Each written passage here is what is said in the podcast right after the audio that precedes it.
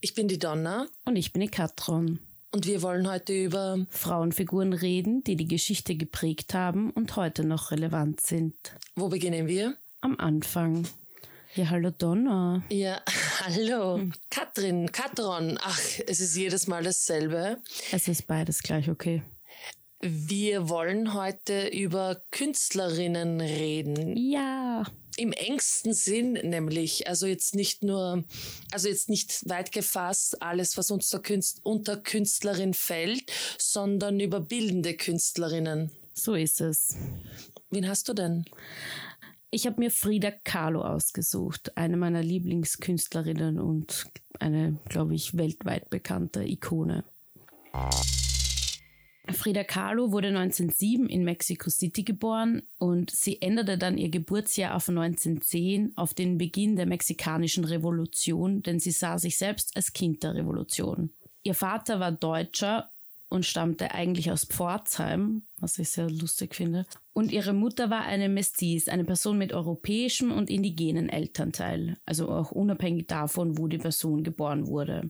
Als Sechsjährige erkrankte Carlo an einer Kinderlähmung und musste auch deswegen mit einem Stock gehen, weil ein Bein kürzer als das andere war. Mit 18 war sie dann verwickelt in ein Busunglück, in dem sich eine Eisenstange in ihr Becken bohrte, sodass sie nun liegend mit einem Ganzkörpergips und Stahlkorsett mehrere Jahre verbringen musste. Wäre dieses Unglück eigentlich nicht gewesen, hätte sie nicht zu zeichnen begonnen und es war ein Wunder aus medizinischer Sicht, dass sie wieder gehen konnte. Frida Kahlo ist mit Abstand die bekannteste Malerin aus Mexiko, wenn nicht sogar aus Lateinamerika. Sie zählt zu den bedeutendsten Vertreterinnen einer volkstümlichen Entfaltung des Surrealismus. Der Surrealismus ist eigentlich so eine Richtung, die auf psychoanalytischen Theorien nach Sigmund Freud begründet ist, sowie auch auf einem marxistischen Weltbild. Es werden ganz viele traumhafte, unbewusste, absurde und fantastische Elemente verarbeitet. Frida Kahlo sagte jedoch selbst über sich, sie dachten, ich wäre Surrealist, aber das war ich nicht. Ich habe nie Träume gezeichnet, sondern meine eigene Realität. Das Besondere an ihren Werken ist also, dass es wie ein fantastischer Realismus und ein realistischer Surrealismus ist, denn ihre Bilder waren autografisch und explizit. Grundsätzlich in ihrer Kunst hat sie sich immer mit den Fragen nach Identität, Postkolonialismus, Gender, Klasse und Ethnizität, also der kulturellen Identität einer Gruppe auseinandergesetzt. Während ihrer Lebenszeit galt sie schon als berühmte Künstlerin, aber ihren richtigen Ruhm hat sie erst in den 70er Jahren bekommen. Deswegen gibt es heute im 21. Jahrhundert den Begriff Freedom Mania, der diesen Aufstieg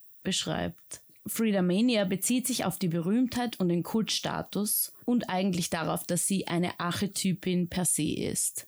Denn ihr Leben und ihre Kunstwerke sind untrennbar. Sie bekam erst 1953 ihre erste Einzelausstellung in Mexiko, obwohl sie in den 30er Jahren schon auf der Vogue in Paris zu sehen war. Später wurden Frida Kahlos Bilder von der mexikanischen Regierung offiziell zum nationalen Kulturgut erklärt. Ihr Ganzkörperbildnis Reses erzielte 2006 einen Versteigerungserlös von 5,6 Millionen US-Dollar und gilt damit als das bislang teuerste Bild einer lateinamerikanischen Künstlerin. 1929 heiratete sie zum ersten Mal den 20 Jahre älteren mexikanischen Maler Diego Rivera. Dieser war aufgrund seiner riesigen revolutionären Wandbilder, was man wahrscheinlich früher als Street Art auch benennen hätte können, weltweit bereits berühmt. Diese Wandmalereibewegung begann während der mexikanischen Revolution und zielte darauf ab, die nationale Geschichte darzustellen und eine neue Identität des Landes zu prägen.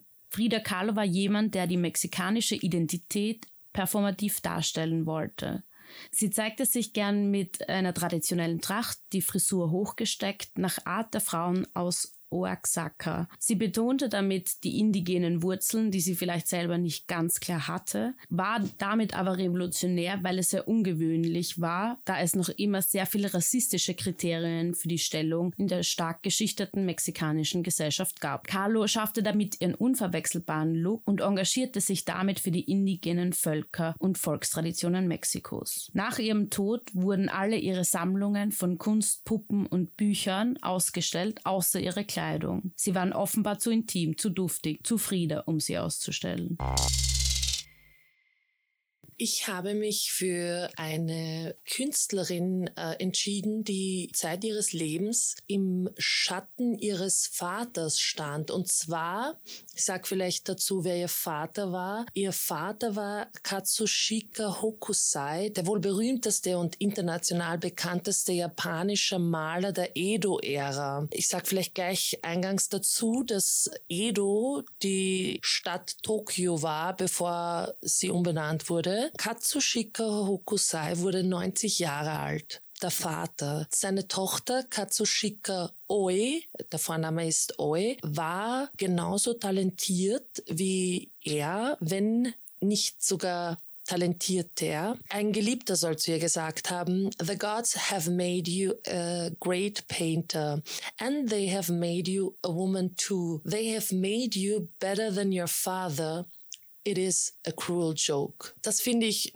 fasst eigentlich ganz gut zusammen, in welchem Zwiespalt Frauen damals nicht nur in Japan standen, wenn sie sich künstlerisch oder in irgendeiner Art schöpferisch betätigen wollten. Aber noch einmal zurück zu ihrem Leben. Sie dürfte vermutlich um 1800 geboren sein und verstarb wahrscheinlich 1866 oder 1868 irgendwann um den Dreh. Was interessant ist, dass sie nach dem Tod ihres Vaters in die Anonymität gedriftet äh, ist, wenn man so will. Oder vielleicht hat sich auch niemand wirklich mehr für sie interessiert. Ähm, sie ist an einem unbekannten Ort verstorben und wurde an einem, wahrscheinlich an einem unbekannten Ort begraben. Sie war wie ihr Vater Künstlerin der Ukiyo-e-Kunst. Das ist ein Genre der japanischen Malerei, eine Art Druckgrafik. Sie hat äh, Farbholzschnitt gemacht, der dann dazu äh, verwendet wurde, um Drucke, Farbdrucke zu kreieren. Also die ersten Mangas, wenn man so möchte. Ähm, interessant ist vor allem, dass Ukiyo-e heute zu den bekanntesten, zum bekanntesten Genre der japanischen Kunst zählt und deswegen so populär war und so beliebt, weil eben durch dieses Drucken konnte ein einziger Holzschnitt so oft vervielfältigt werden, dass es wirklich günstig war, sich diese Drucke zu kaufen. Also die Mittelschicht, die damals wachsende japanische Mittelschicht, hat das tatsächlich als Unterhaltungsmedium genossen, wie wir heute Memes. Es wurden ganz viele verschiedene Motive auf diesen Drucken transportiert und zwar ging das von lustigen karikativen Zeichnungen bis hin zu Erotika. Also es wurden auch sexuelle Fantasien damit auf Papier gebracht. Kachusika Oe war als Frau, wenn man so will, untypisch oder wurde damals als untypische Frau bezeichnet. Sie war exzentrisch, brillant. Sie soll eine maskuline, dominante Art gehabt haben. Sie hasste Hausarbeit und sollte wie ihr Vater auch die Teller nach dem Essen einfach so stehen gelassen haben. Die Tatsache, dass sie bei ihrem Vater blieb, war dem Umstand zu schulden, dass sie zwar verheiratet war, aber nach drei Jahren sich von ihrem Mann trennte, der auch ein Künstler gewesen ist, aber den sie schon lachhaft schlecht fand als Künstler. Also sie hatte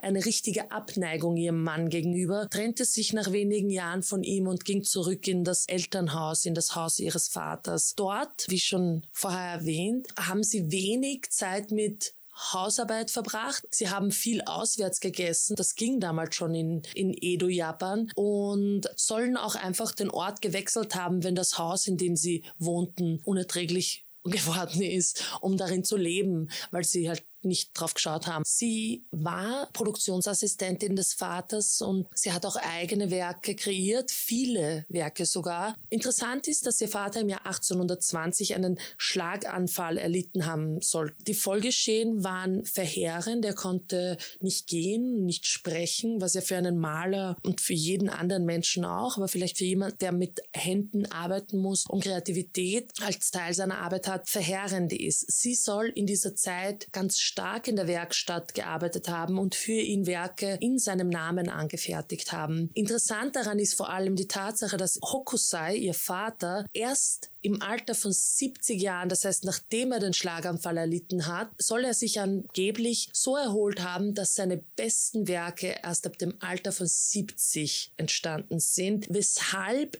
viele Wissenschaftlerinnen, die in diesem Bereich forschen, auch vermuten, dass sie die Ghost Brush, wenn man so will, gewesen sein soll von ihm. Also quasi die Künstlerin hinter den berühmtesten Werken japanischer Malerei. Ja, Donna, mega spannend. Ich möchte, ähm, bevor wir jetzt in die Diskussion gehen, mich ganz offiziell bei dir entschuldigen, dass ich dich letzte Woche so oft ausgebessert habe. Es heißt natürlich Gush und nicht Gush, aber liebe Leute, ich habe ein A und ein U verwechselt, deswegen ja. Danke, dass du dich entschuldigst, so offiziell, öffentlich. Die Leute wissen das ja nicht, aber wir haben ja schon darüber naja. geredet und du hast dich ja ich gleich bin davon überzeugt, es hat sich sicher irgendwer, der Französisch konnte, gedacht so, was redet sie. Und ich habe mich danach geschämt, deshalb sage ich es gleich. Ja, nein, also für mich war es nicht tragisch. Französisch Sehr ist so lange her, aber ich finde es cool, dass du es jetzt nochmal sagst. Das heißt also Gouche. Genau. Wie das Weil wienerische Gouche ist, genau. Und nicht A-U-G oder was auch immer ich gedacht habe. Also Olympe de Gouche. Ähm, über die wir heute nicht reden, sondern über Frida Kahlo und Katsushika Oi.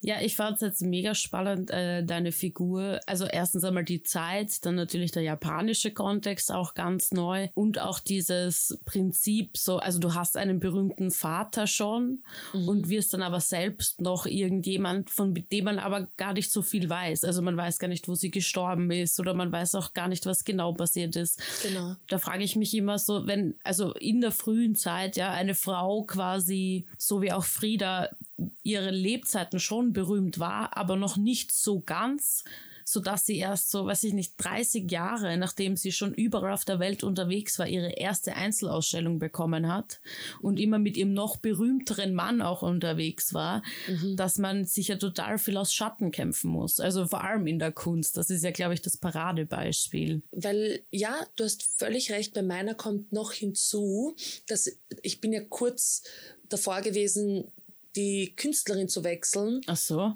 Ähm, ähm, ja, weil, weil ich muss echt sagen, es war halt das, was man über sie bekommt, waren ganz wenige Infos. Ich meine, in Internetzeiten trotzdem noch mehr als wahrscheinlich noch vor ja. 20 Jahren. Aber und da kommt natürlich auch immer dieses eurozentrische Bild, was man selbst auch hat, so viele Namen, von denen man gar nicht weiß, ob man sie wirklich aussprechen, nicht, man weiß, man kann sie vielleicht nicht aussprechen, aber dann gibt's dann auch immer noch diese eigene Hürde, okay, soll ich das jetzt wirklich in ein Mikro sein, sagen, rein sagen? Und ähm, ich war wirklich kurz davor, dass ich sie nicht nehme, weil ich mir gedacht habe, jetzt gibt's diese, also diese Quellen, die ich ähm, gefunden habe, nur auf Englisch. Es gibt ja keinen deutschen Wikipedia-Artikel über sie. Es gibt den über ihren Vater und das Interessante ist, dass auch in seinem Wikipedia-Artikel auf Deutsch sie keine Erwähnung findet, nur, in, nur ganz kurz, seine beiden Töchter sind äh, wieder zu ihm wohnen gekommen, nachdem sie sich okay. scheiden haben lassen. Aber wie hast Fertig. du dann überhaupt, ähm, bist auf sie aufmerksam geworden? Also in welchem Zusammenhang? Ich bin, glaube ich, vor einem Jahr auf sie aufmerksam geworden bei einem Strandurlaub bei, durch einen Podcast, der viele Künstlerinnen und Künstler behandelt. Und da wurde halt diese Schattenfigur von Japans größten oder einer der größten Künstler ähm, besprochen. Und der war auch auf Englisch, dieser Podcast. Ich rege mich jetzt nicht über das Englisch auf. Ich frage mich dann immer in solchen, also dass man im westlichen Kontext so schwierig Zugriff hat auf äh, Frauenfiguren aus anderen äh, Kulturkreisen. Ja? Man hat es auch schwer natürlich über jetzt österreichische oder deutsche Künstlerinnen ähm, Dinge herauszufinden, die schon im Schatten standen. Aber es ist noch einmal schwieriger und man fragt sich dann schon bei der Suche so, wen gibt es da noch, ja, über die vielleicht gar nichts geschrieben wurde. Ja, und ich frage mich auch, ähm, was die Unterschiede in der Sprache an Information heißt, weil beispielsweise bei Frida Kahlos Vater im englischen Beitrag steht, dass er jüdischer Ungar war und im Deutschen steht, dass er Deutscher war. Und dann frage ich mich ah. halt so, ja, das ist wie wenn man die Kolonialgeschichte von Österreich recherchiert. Ja. ja wenn man da auf, nicht auf, ja. auf Englisch ist, erfahrt man quasi null.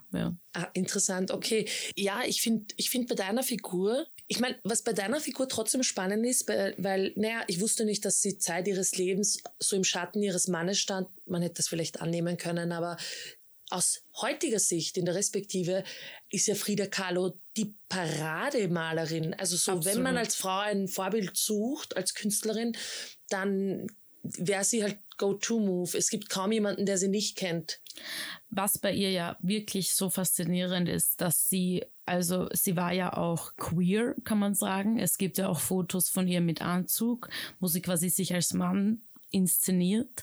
Ah. Ähm, gleichzeitig bricht sie die Repräsentation, die es von Frauen auf, also auf der Leinwand selbst gibt. Die Themen von Mutterschaft, Sexualität, ihrer Fehlgeburt, die sie hatte, überhaupt, überhaupt die Stellung der Frau in der Gesellschaft und ihre Vision für die Frau in der mhm. Gesellschaft, mhm. ihre Eigenreflexion, die sind einfach für eine Künstlerin, ja. Da gibt's nichts, was quasi da rankommt oder in der Zeit zumindest rangekommen ist. Und das mit dem Schatten von ihrem Mann habe ich nur gesagt, weil es einfach in der mexikanischen Gesellschaft überall ander, anders wurde sie gefeiert. So wie die Sissi, die war ja, in ja. Österreich am wenigsten beliebt. Genau, ja, nein, aber genau, aber ich glaube, sie, sie repräsentiert halt diese revolutionäre Stimmung damals und allein, dass sie ihr Geburtsdatum auf den Revolutionsbeginn ja geändert hat oder halt erzählt hat, dass sie da geboren ist, finde ich, ist so maßgeblich auch für ein Ego von Frau, das man wahrscheinlich selten aus der Geschichte so kennt. Mhm. Und was man da jetzt schon sagen muss, ich habe ja die Freedom Mania erwähnt, das wird auch in sehr vielen Artikeln kritisch betrachtet, weil sie natürlich die Marktfähigkeit hinter so einer Figur haben. Du kennst auch sicher diese Che Guevara-Illustration, dieser yes. Schatten. Mhm. Und er ist ja gleichzeitig gewascht in jede soziale Bewegung, die man sich vorstellen kann. Ja, true. Also, also ich, ich habe es jetzt noch nicht in einer, keine Ahnung, Veganismus-Debatte gesehen, aber mich würde es nicht wundern. Ja. ja, also dass er auf de facto jede, nicht nur im, nicht nur im politischen Kontext, also nicht, aber auf jeden Fall auf jeden Button, egal in welcher Absolut, politischen Bewegung. Ja. Und das gleiche passiert halt auch mit Frida Kahlo und wie ich äh, erwähnt habe vorher in den 70er Jahren, das war halt auch die Hippie-Zeit, das war die Frau, die Zeit der Frauenrechte, das war eine, eine Zeit, wo quasi Ikonen aktiv auch gesucht worden sind. Und was ja auch spannend ist natürlich im heutigen Bezug, wie Lateinamerikanerinnen dargestellt werden, was das für einen Wert hat oder wie du auch vorher gesagt hast, die westliche bisschen die westliche Engstirnigkeit in diesen mhm. Bezügen, weil ich bin davon überzeugt, dass die großen Künstlerinnen ähm, im Kolonialismus sich alles abgeschaut haben. Und das ist auch ein bisschen kritisch in der Recherche rauskommen, dass sie sich einerseits sehr indigen dargestellt hat und dass auch das Volkstümliche repräsentiert hat, obwohl sie eigentlich bürgerlich und von keinen indigenen Elternteilen aufgezogen wurde. Als Cultural Appropriation oder aus dem Marxismus aus linker Seite, weil es Patriotismus ist? Also wurde ihr zugesprochen, dass sie das ist oder war es so, sie eignet sich etwas sie an? Sie hat sich's angeeignet, okay. aber immer mit dem politischen Ziel dahinter, das schon ein bisschen zu normalisieren und zu unterstützen und sich dafür einzusetzen. Gleichzeitig wurde es dann kritisch gesehen, weil sie halt oft von ihrem Mann auch als in Anführungszeichen ein bisschen primitive, laute Person, die jetzt nicht so dieses mittelständische Ta-Ta-Ta repräsentierte. Ah. Und dann in Kombination mit dieser Aneignung von diesen Stilmitteln wurde das halt, das wurde anscheinend oft kritisiert oder besprochen zumindest. Genau. Und um nochmal auf diese Freedom Mania zurückzukommen, da schreiben Leute, natürlich ihr legendäres Leben und ihre Kunst sind sowas geworden wie ein Image für eine politische Bewegung, aber auch eine Religion zum Beispiel und eine totale Besessenheit mit ihrem Bildnis. Und was ich in diesem Zusammenhang so, so spannend finde, ist, dass natürlich, wenn der Kun weil wir oft die Diskussion haben, der Künstler und das Kunstwerk muss man trennen. Und bei ihr ist das halt untrennbar. Ich weiß nicht, ob da Frauen anders gewertet werden oder ob das, weil es nicht so viele dieser Meisterinnen in Anführungszeichen gibt, jetzt in unserer Wahrnehmung. Nicht, dass es sie nicht wirklich gab, aber ja, das ist ja auch unser Podcast-Thema, deswegen. Also, sorry, dass ich dich unterbreche, aber ich finde, weil, also dieser Ausspruch, der Künstler muss vom Kunstwerk getrennt werden, ich kenne das eigentlich nur bei jenen Künstlern, die etwas angestellt haben. genau, aber zum Beispiel, ich kann mich erinnern, ich war in dem Picasso-Museum und dann, das, also das war eine totale Hommage und da gab es ja überhaupt keine kritische Auseinandersetzung mit seinem Schaffen und auch seiner, seinem Weg quasi. Und da sind ja auch in den letzten Jahrzehnten, glaube ich, sehr viele Sachen aufgekommen, dass seine Freundinnen, die waren halt damals 13, 14, wie auch immer, ja, 12 mhm. von mir aus. Und sozusagen dann den großen Genius im Höhepunkt seiner Blüte zu thematisieren und zu sagen, ach ja, was schau. Und dann waren das halt die Frauen, die er da gehabt hat. Und er wird einfach dargestellt als der wichtigste Künstler im 20. Jahrhundert. Und dann denke ich mir so, ja, aber ohne diesen Namen Picasso auf dem Bild ist dieses Bild nichts wert. Deshalb kann man den Künstler nicht davon trennen. Niemand kauft einen Picasso, wenn da nicht Picasso oben steht. Nicht wegen Cubism. Oh, ich habe das übrigens gestohlen ein bisschen von dem Netflix-Special von Hannah Gatsby, die eben eine Kunsthistorikerin ist und eine Comedian. Aber die hat sich eben sehr drüber lustig gemacht, dass die Leute ihn für seinen Cubism feiern und seine neue Perspektive anhand seiner, seines künstlerischen Schaffens feiern. Und im Endeffekt hat er trotzdem nur seine männliche, weiße Cis-Perspektive vertreten. Wieder zurück zu unseren Künstlerinnen. Ja, wir haben schon viel über Männer geredet. Witzig, dass Kunst so untrennbar mit Männern verbunden ist, oder?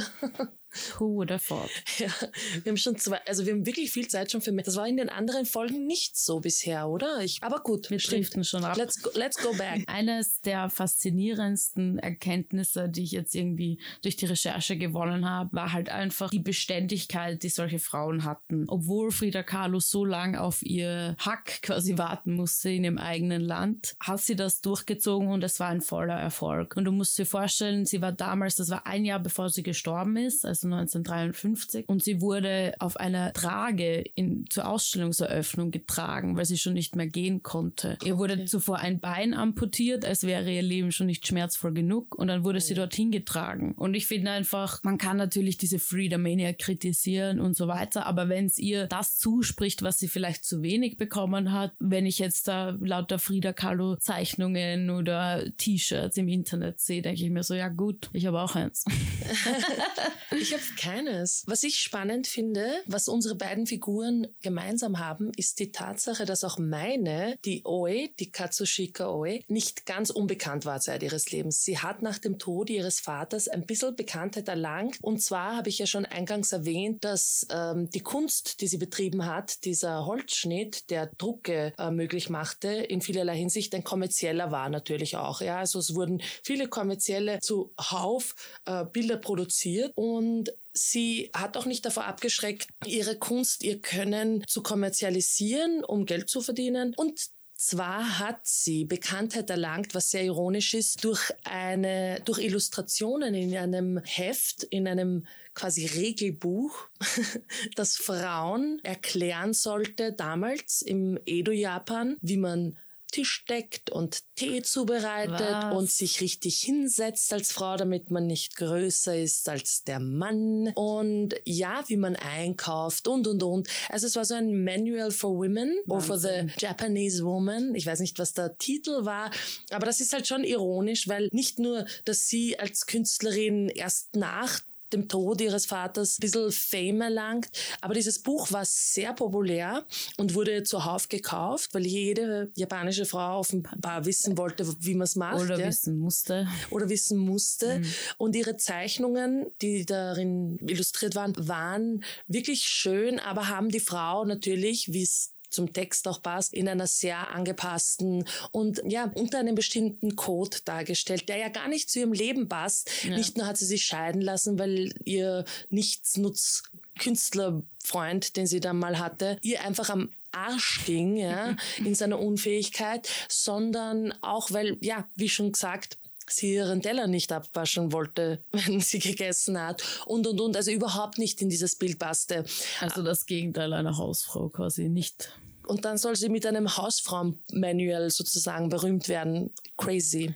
Ja, aber also das finde ich auch spannend, dass man dann trotzdem in der Zeit, wo es dann schon dieses Bild der Frau gibt, eine Frau, einer Frau diesen Auftrag gibt, das zu gestalten. Weil ein genau. jeder Mann könnte sich ja dann hinsetzen und sagen, nein, nein, das kann ich ja, ja. Das ist ja, ja. das ist echt spannend. Ja. Ich fand es ziemlich witzig, weil, also auch, hatte deine Künstlerin Kinder? Nein, oder? Nein, hatte ja. sie nicht. Weil eben Frida Kahlo konnte auch keine Kinder haben durch dieses Busunglück in dem sie war. Und das war auch, also sie wollte unbedingt, aber es eben diese Fehlgeburt, das war einer der ärgsten Bilder, die ich auch im Kopf hatte, weil der erste Bezug, den ich zu Frida Kahlo hatte, war der, dieser Hollywood-Schinken mit Salma Hayek von ja. 2002. Hast du den gesehen zufällig? Ja, ja, aber damals auch. Aber ich war relativ jung, als ich das gesehen habe und das war halt schon sehr radikal einfach in der Repräsentation von den Themen, die eine Frau einfach beschäftigt. Also obwohl ich jetzt als Jugendliche oder junge, junge junges Mädchen das überhaupt nicht relaten konnte, habe ich gewusst, hey, da ist total viel wichtiger Input eigentlich. Und ich fand das auch hardcore, dass sozusagen der Mann einfach so 20 Jahre älter, ja, und sie war nicht seine Schülerin, sie war nicht das, sondern sie war ihre eigenständige Person. Und er soll auch gesagt haben, dass sie natürlich viel besser zeichnet als er. Aber sie hatten ur die, die schwierige Beziehung auch miteinander. Sie haben, sie waren zweimal verheiratet, weil sie sich einmal scheiden haben lassen zwischen. Mhm. Sie im, im Film ist auch so dargestellt, dass sie ein Haus haben, das quasi aus zwei Häusern besteht. Also jeder hatte seinen eigenen Hausteil. und sie waren durchwegs berühmt. Und das finde ich auch durch diese, also man weiß, er hat sie sehr viel beschissen und sie ihn auch und die Affären und hin und her mhm. und total dramatisch. Aber du würdest von so einer Person, von so einer Frau, von dieser von dieser Archetypin auch nichts anderes erwarten. Und deshalb fand ich es lustig, dass du jetzt sagst, sie hat ein Heft für Hausfrauen gemacht, weil natürlich, nein, das ist nicht eine Frau, die zu Hause ist und die Zeller wascht. Genau. Die schmeißt sie den Teller nach. Eine Frage habe ich zu deiner Figur noch, also zu Frida Kahlo, weil du das mit dem Bescheißen angesprochen hast. Ähm, war das abgesprochen, also quasi ähm, konsensuell oder war viel Drama damit verbunden? Ja. War es so, dass sie gesagt haben, wir sind nicht monogam? Das würde mich, mm, also was reflektiert? Im Film ist es so dargestellt, dass er halt ganz viele Modelle hat, also Aktmodelle und halt immer mit denen was hat. Und ja. gleichzeitig ist es aber auch dargestellt, dass sie halt mit Männern und Frauen etwas hat. Ich glaube, es war ein Einverständnis, aber gleichzeitig ist es natürlich auch vor allem zu der Zeit, du bist nonkonform, hast aber trotzdem eine konservative Beziehung, weil du irgendwie verheiratet bist. Mhm. Aber ich glaube, dass grundsätzlich auf solche Pärchen, die beide berühmt sind und beide ihre große Egos haben und ihre eigenen Künstlerinnen sind und eigene Personen sind, ich glaube, das kann man nie sagen, ob das wirklich abgesprochen oder nicht. Ich glaube, dieses ganze ja. Leben ist so voller, voller Veränderung und ähm, extrem viel politischen Auf und Ab, dass ich glaube, die haben einfach so gemacht, wie es halt gerade gepasst hat.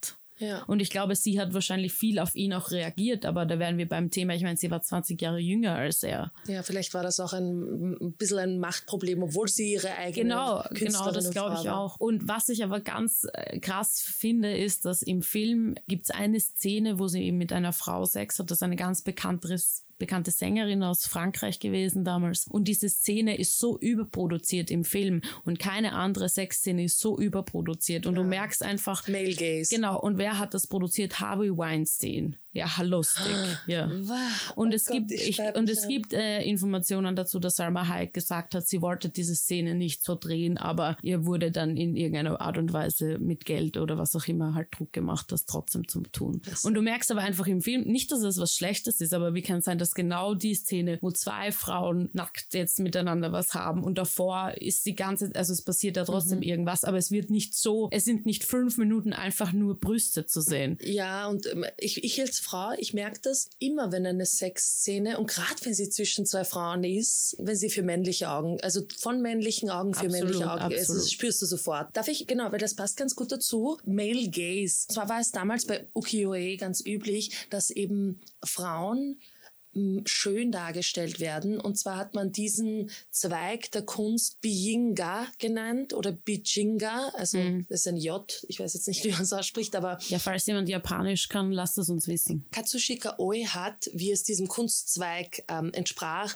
auch schöne, anmutige Frauen gezeichnet. Aber sie hat nicht nur das, sie hat neben den schönen Kurtisanen auch die damalige Realität der Sexarbeiterinnen dargestellt, auf eine sehr einprägsame Art und Weise. Und zwar hat sie die Realität so dargestellt, wie sie auch für viele war. Und zwar waren das jetzt nicht nur eigenständige Kurtisanen, die nur schön aussahen, sondern tatsächlich auch Sexsklavinnen, die aus Armut heraus verkauft wurden, ja, und dann sich in diesem Leben durchringen mussten. Ihr bekanntestes Bild, die Yoshiwara-Nachtszene. Auf dem Bild ist ein Lokal zu sehen mit ganz großen Schaufenstern und innen sitzen Frauen, also die Sexarbeiterinnen, die Prostituierten, voll ausgeleuchtet durch irgendeine helle Lichtquelle Lichtquelle im Raum und draußen stehen im Finstern dunkle, gierige Gestalten, die dicht an die Scheiben drücken, um einen Blick zu erlangen. Mhm. Und das ist auch ganz eindrucksvoll. Also wenn ihr jetzt die Gelegenheit habt oder später das zu googeln, googelt Yoshiwara Nachtszene von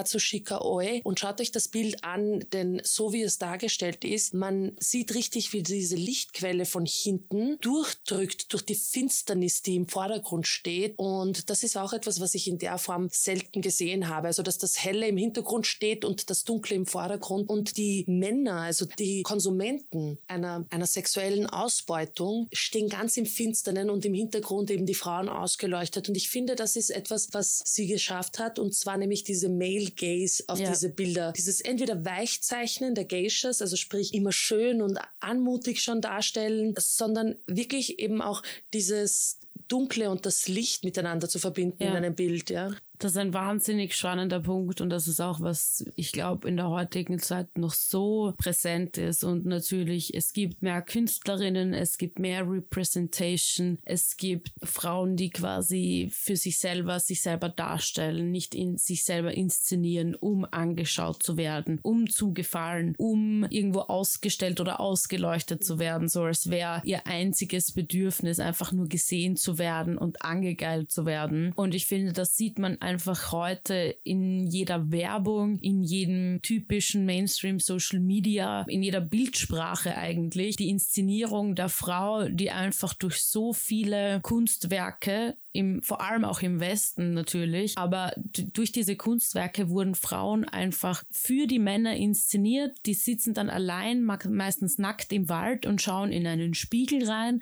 aber werden eigentlich nur gesehen und haben keine Aktion. Sie haben nicht nur keine Aktion, manchmal vermittelt das Bild oder die, das Objekt der Frau auf dem Bild sogar den Eindruck, dass ihnen auch das Bewusstsein darüber fehlt, dass sie beobachtet werden. Also sprich, sie haben absolut keine Selbstkenntnis. Also sie sehen sich nicht einmal selbst. Weil wenn sie, wenn es jetzt ein Bild wäre von einer Frau, die auf dem Bild ganz offensichtlich nichts tut, eh schon schlimm genug, ja. Aber manchmal die Unschuld oder teilweise liegen sie auch so gebrochen da und ganz verträumt, so dass man, wenn man sich so ein Bild anschaut, das Gefühl bekommt, man sei ein Spanner, ja. Man hat ein Reh erwischt im Wald, wie es so vor sich hin lebt. Weißt du, was ich meine? Natürlich, ja. weil im Endeffekt man lernt also kulturell, wenn sozusagen der Female Body oder Frauen in der Darstellung, in egal welchen Medien, sei das eben früher die Malerei oder heute Fotografien oder wie auch immer, positioniert werden als Objekte, die eigentlich nur da sind, weil der Zuschauer da ist. Sie, sie existieren nicht für sich selber.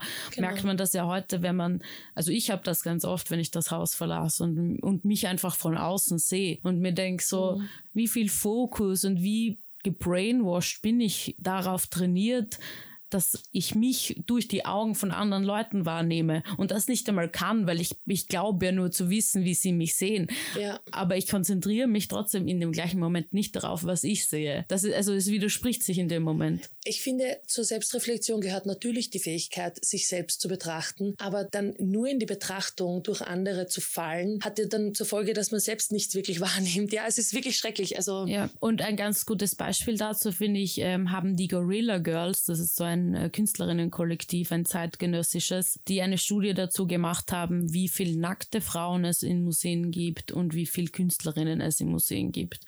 Und es ist faktisch. Wie ist äh, das Verhältnis? Ja, es ist äh, wahrscheinlich 80, 20, 80 Prozent. Und das ist einfach die Tatsache. Ich sage nicht, dass Frauen sich nicht selber schön finden können oder sich selber schön darstellen können. Nur über das haben wir schon öfters geredet. Unsere Wahrnehmung wird nie nur eindimensional sein von uns selbst. Und das hat deine Künstlerin geschafft und das hat eben auch Frida Kahlo geschafft. Und ich glaube vor allem als nicht weiße Frauen äh, mit einem ganz eigenen kulturellen Erbe, in einem ganz eigenen kulturellen Wandel gefasst, haben die die wahrscheinlich, auch wenn sie jetzt dieses Heft für diese Hausfrauen erstellt hat, trotzdem relativ viel geschaffen, auch für sich selbst. Ja. Ich finde es spannend, weil du das jetzt mit den Frauen, äh, nackte Frauen, Verhältnis zu Künstlerinnen die ausgestellt sind in Museen, weil einem da so schmerzlich bewusst wird, dass die Rolle der Frau in der Kunst einmal die der Muse ist mhm. oder die des Vehikels. Ich nenne das jetzt nur Vehikel, kann auch eine Muse sein. Also sprich die Frau, die hinter dem Manne steht, die, wenn du mal einen Schlaganfall hast, dann geht die in die Werkstatt und macht fertig. Oder die, die dich dann unterstützt oder die, die putzt, während du oder die kocht, während du da deine große Kunst vollendest und und und. Und selbst wenn sie dann nicht mal Vehikel oder einfache Muse sind, sondern tatsächlich das Objekt, das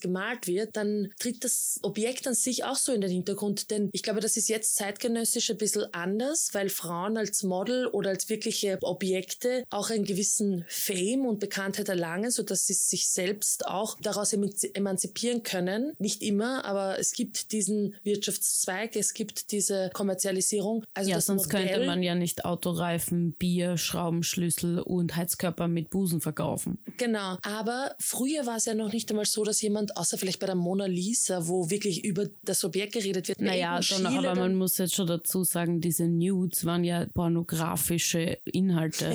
Ja, ja. Also das ist ja wie wenn man heute auf Pornhub nach äh, Content und Geschichte und Narrativen und spannenden Stories suchen wird. Tatsächlich, ja. Mhm. Ich kann nur jedem empfehlen oder jeder empfehlen, ähm, da gibt es einen Art Critic, der ist vor kurzem gestorben, der hieß John Berger und der hat ein Essay ähm, und auch einen Beitrag, den gibt es auf YouTube noch immer, Ways of Seeing gemacht und da wird dieser Male Gaze und diese Darstellung und wie das historisch gewachsen ist, diese Sicht auf Frauen wird einfach dargestellt und ich fand das im Kontext von Werbung und wie ich vorher gesagt habe, ist das mega relevant. Ein ganz cooler Punkt an Frida Kahlo ist ja die Tatsache, dass ein Großteil ihrer mh, mm, Bilder sie selbst darstellen und ich finde, das ist etwas so beeindruckendes. Nicht nur die Tatsache, dass man sich selbst malt, sondern man könnte ja meinen, dass sie vielleicht irgendwann genug vom Objekt hat, von ihrem eigenen Gesicht oder so. Aber das war, ich meine, sie hat sich auch in verschiedenen Arten und Weisen dargestellt und auch mit unterschiedlichen Farben und mit unterschiedlichen Figuren im Bild. Aber die Tatsache,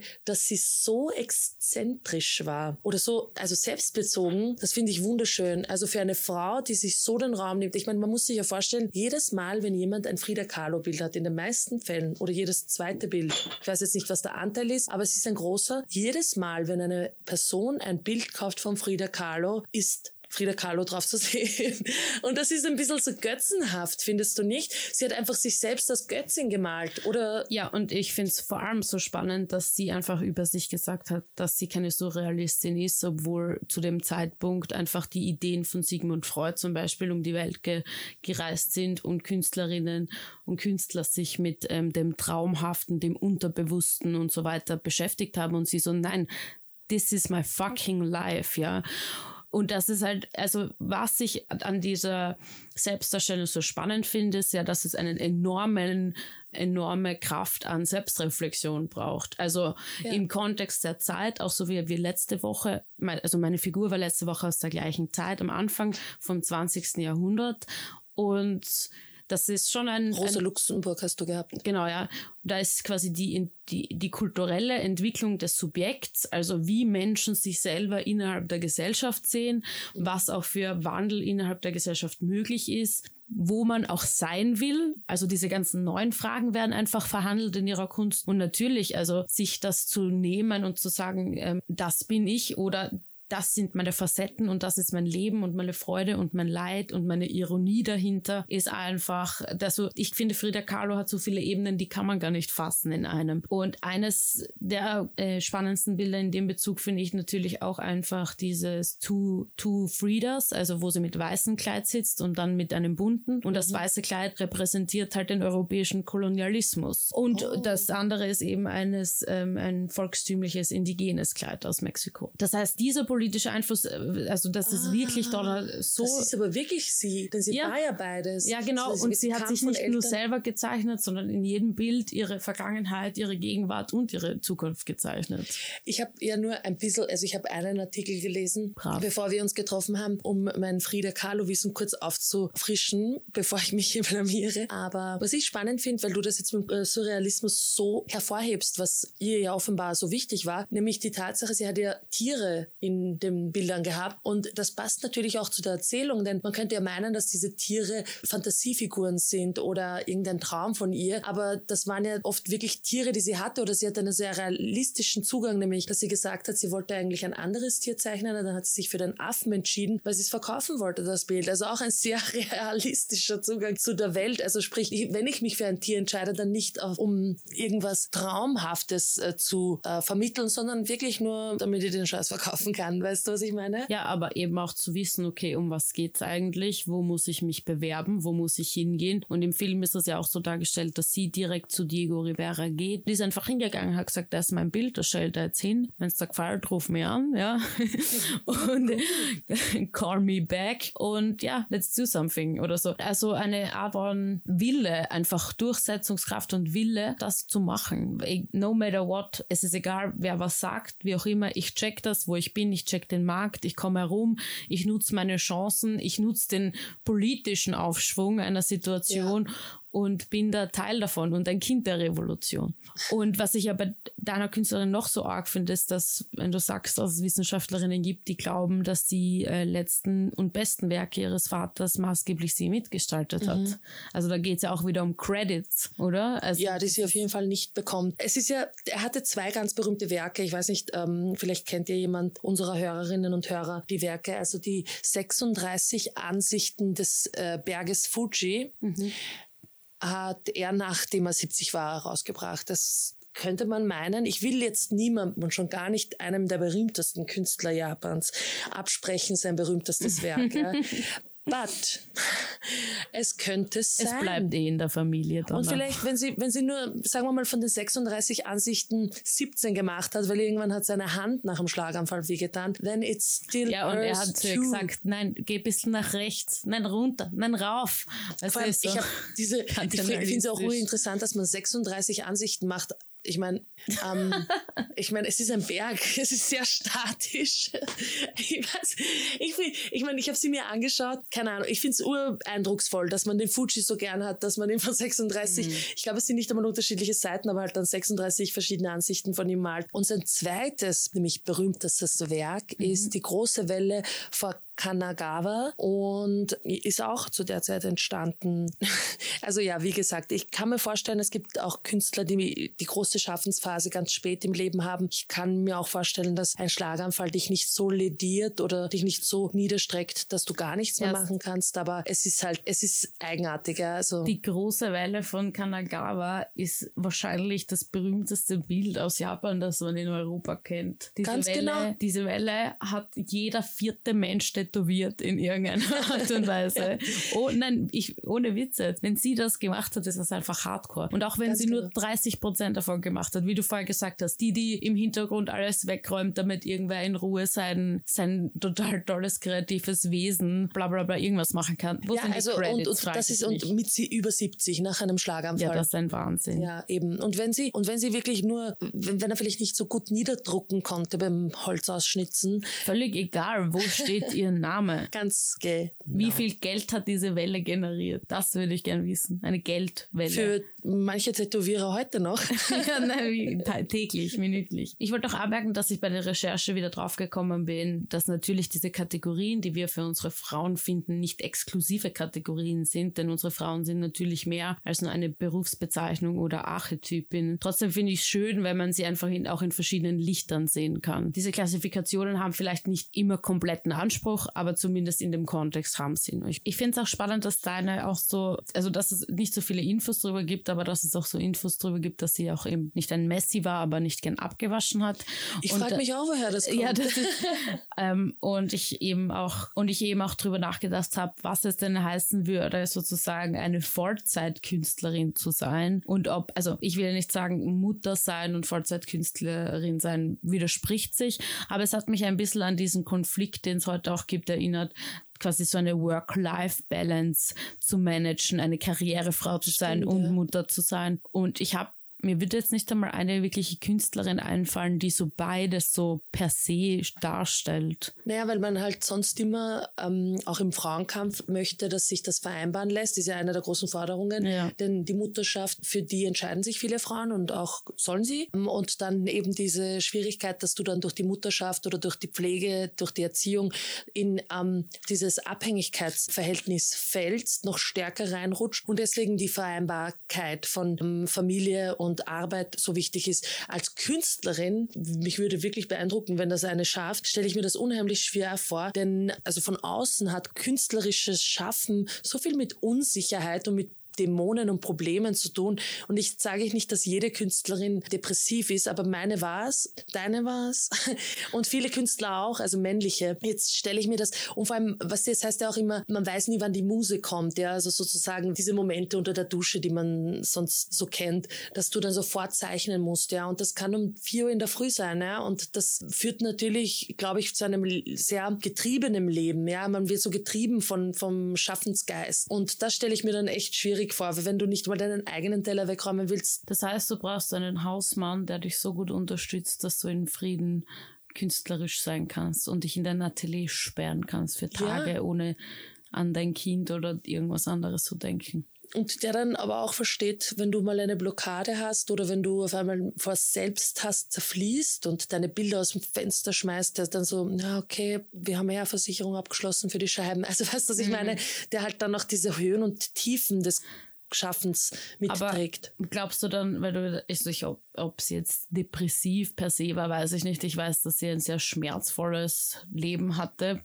Ach, ich bin davon ausgegangen, nachdem sie so gebeutelt war mit was der Ja, also ich glaube, ich weiß nicht, ob nein, aber ich glaube, den Begriff gab es wahrscheinlich damals noch gar nicht. Ja. Deswegen, sie war sicher Alkoholikerin. Also, Meine auch. Aber das, genau, man weiß über sie, sie ist Alkoholikerin gewesen, aber Messi, sonst auch nichts, und hat ne? gerne, was nicht, bei Lieferando bestellt. Naja, halt in, in Edo-Japan. Ja. Ich frage mich immer, ob das mit so Schmerz und äh, Trauma immer so zusammenhängen muss, weil natürlich Kunst, die jetzt nur schön und leibend und lustig und Blumenwiese und im Fluss fließt Schokolade und vom Baum fällt Geld mäßig, dass das ja irgendwie auch nicht so viel künstlerischen Wert hat. Aber glaubst du, dass das so stark zusammenhängen muss, Schmerz und ich Kunst? Ich weiß es nicht. Ich bin ja selber keine Künstlerin, deswegen will ich mir das jetzt auch nicht anmaßen. Ich weiß nicht, was glaubst du? Glaubst du nicht? Ich, ich zumindest vielleicht ist das ein ganz großes Klischee, dem ich da jetzt verfalle. Aber also ich glaube, dass es nicht sein muss. In meiner Schulbildung im Kulturmanagement haben wir sehr viel über Kunst grundsätzlich gesprochen. Also was ist Kunst? Kunst, was macht Kunst zu Kunst, was ist überhaupt kreativ, was ist überhaupt künstlerisch, weil ich meine, da, da können jetzt auch die Meinungen und die Funktionen auseinandergehen, aber ich glaube, dass wenn Leute Traumata oder Schmerzen haben in irgendeiner Art und Weise, dass das immer auch nicht per se politisch ist, aber der Zusammenhang und wie man das dann transzendiert in seinen Werken, was auch immer das ist, ja, ist ja bei Liedern oder bei Büchern oder Gedichten dasselbe. Also ich finde, das Trauma per se funktioniert ja nie nur alleine, es funktioniert ja immer immer nur im Kontext der eigenen Position, die man hat in der Gesellschaft. Wenn man jetzt von direkten Traumata redet, dass die Kunst auch etwas, man weiß das ja auch jetzt, verbindet man es ja ganz offen auch ähm, als Behandlungsform in Krankenhäusern, äh, nicht nur in der Psychiatrie oder so. Künstlerische Betätigung hat auch etwas Therapeutisches, ja. ist ein bisschen so die Therapiestunde, die man sonst hätte heutzutage. Aber ich glaube schon, dass, also vielleicht begünstigt das eine das andere. Ich glaube einfach, dass eine gewisse Art des Hedonismus sein muss, weil wenn du eben diesen Koffer konformistischen Mustern drinnen bist. Du stehst um fünf in der Früh auf, dann tust du mal einen Kaffee runter und dann putzt du mal ein bisschen die Wohnung, machst alle Dinge, bevor die Kinder aufstehen oder wenn du keine Kinder hast, machst halt trotzdem alle Dinge, beantwortest deine ersten Mails, dann, dann gehst du joggen, holst dir einen Smoothie, bist um halb äh, acht ready, ziehst du dein fertig hingelegtes das Gewand an von gestern. oder? Das ist doch dein Alltag. no, no, I wish. Nein, nein, nein. Und But dann, you und dann, really wish? I don't know. Nein, I wouldn't wish. Aber weißt du, und dann gehst, und irgendwann bist du dann die erste im Büro und alle so rennen so gerade noch rein bei der Tür und sind noch voll am struggeln mit ihrem Tagesablauf und du, du hast in Wahrheit eh schon alles gemacht und es ist noch nicht einmal acht. Mhm. Ja, und die, das, diese, und das geht ja nur, wenn du eben wenig oder gar keinen Alkohol trinkst, wenn du wirklich diese hedonistischen, und ich sage jetzt bewusst hedonistisch, um nicht zu sagen Suchtneigungen, die man hat, auch als Künstler und Künstlerin, auslässt. Und dann kommt noch dazu, dass wenn du nämlich dem Alkohol oder ein bisschen den Zigaretten oder anderen von mir aus Drogen zugeneigt bist, kommt dann dazu ein schlechter Schlaf und und und und dann vielleicht eben diese depressiven Verstimmungen. Also das, ich, es muss jetzt keine schlechte Kindheit sein, die du dann verarbeitest, aber vielleicht irgendwann überholt sich's, weißt du? Ich weiß es nicht, keine Ahnung. Vielleicht sollten wir mal eine Künstlerin einladen und fragen, was die so macht. Ja, aber, aber ich finde es auch spannend, weil auch heutzutage, also wenn man jetzt einen englischen Begriff hernimmt, ein Artist ist ja, ich will ja nicht sagen, jeder ist schon irgendwo ein Artist, aber es ist so, also ich ja. finde den, den Anspruch, den man darauf haben kann, an, was man irgendwie produziert. Aus meiner Sicht ist immer etwas Situatives. Also ich schreibe die besten Sachen, wenn ich das innerhalb von ein paar Minuten mache. Also ich muss dann schon drüber gehen und das reifen lassen, aber so die Grundidee mhm. oder die Grundthemen oder das, um was es dann geht, ist eigentlich immer sehr schnell, sehr klar. Ja. Ich glaube einfach, dass in der heutigen marktfähigen Kunst, dass in der heutigen Welt des Kapitalismus wie auch äh, Kunst gekauft und verkauft und gesammelt wird und so weiter als kulturelles Kapital, was total elitär und da und das. Also ich bin auch gerne auf Kunstfestivals und schaue mir gern Sachen an und werde inspiriert oder berührt von dem. Aber hier der quantitative Effekt dahinter, der ist, der ist eigentlich das, was es rausnimmt, ein bisschen, finde ich für mich. Du meinst, dass es kommerziell ist? Oder? Nicht nur, dass es kommerziell ist, aber dass Quantität auch mit Qualität verwechselt wird. Also nur. Ja, 300 Bücher, 400 Bilder, ja. also wirklich beeindruckendes Werk von 70.425 Fotos. Oder ja, ich weiß, was du meinst. Also das wieder, würde jetzt meiner per se Definition Definition von dem widersprechen. Wobei die Welt halt nicht so funktioniert, das weiß ich schon. Na gut, Katron. Wir haben jetzt gegen Ende auch darüber geredet, wie ein künstlerisches Leben oder das Leben einer Künstlerin ausschauen kann heute. Und das ein bisschen mit unseren eigenen Lebensweisen oder unserer eigenen Lebenshaltung verglichen. Jetzt will ich aber von dir konkret wissen, wie viel Künstlerin bist du? Bin wahrscheinlich so viel Künstlerin, wie ich einfach sein will manchmal. Und manchmal will ich auch nicht kreativ sein oder habe keinen Raum dafür. Aber wenn ich Raum dafür habe, dann schon 20 von wie viel auch immer man sich einbilden will. Das ist jetzt jedem selbst überlassen. Es ist immer gut, wenn man einfach einen absoluten Wert nennt, ja. ohne zu vergleichen. 20 Zwetschgen, Eierknädel. Nein, 20 Pinselstriche. Ah, mm, mm. auf einem ganz, ganz, auf einer kleinen weißen Leinwand. 20 Worte. Naja, wie viel Künstlerin bist du, Donna? Ja, ohne da jetzt zu weit ausholen zu wollen. Ich habe, glaube ich, mein erstes Gedicht mit elf geschrieben. Okay. Aber who doesn't? Also wer Also nicht? Entschuldigung, ich habe nein, wirklich nicht. Also ein Gedicht zu Was? schreiben. Ich habe ur viele Gedichte schon geschrieben in meinem Leben und manche sind wirklich scheiße, aber who cares? Wird eh nie jemand lesen, hoffentlich. Doch, ähm, wir werden es auf Social Media posten. Na, bitte nicht. ähm, aber nein, und ich kann auch zeichnen. Ich glaube, ich habe meine erste Zeichnung Zeichnung mit vier oder so gemacht und die war nicht so schlecht. Zumindest meine Kindergartenlehrerin meint, also Pädagogin meinte, dass es legit ist. My mom es war übrigens eine Prinzessin. es, es, war übrigens eine Prinzessin, die ich gezeichnet habe mit vier. Mm, interesting. Ja, ähm, was zu unserer zweiten Folge gut passt. Nein, ich ähm, bin kein, ich habe mich für ein ganz anderes Leben entschieden und bin sehr froh, dass ich nicht in diesem äh, prekären sein muss, sondern auch geregeltes, einen geregelten Ablauf habe. Deswegen würde ich mich auch 20 Pinselstriche, da bin ich ganz bei dir. Schwankweiber. Das war die vierte Folge der Schwankweiber mit Donna und Katron.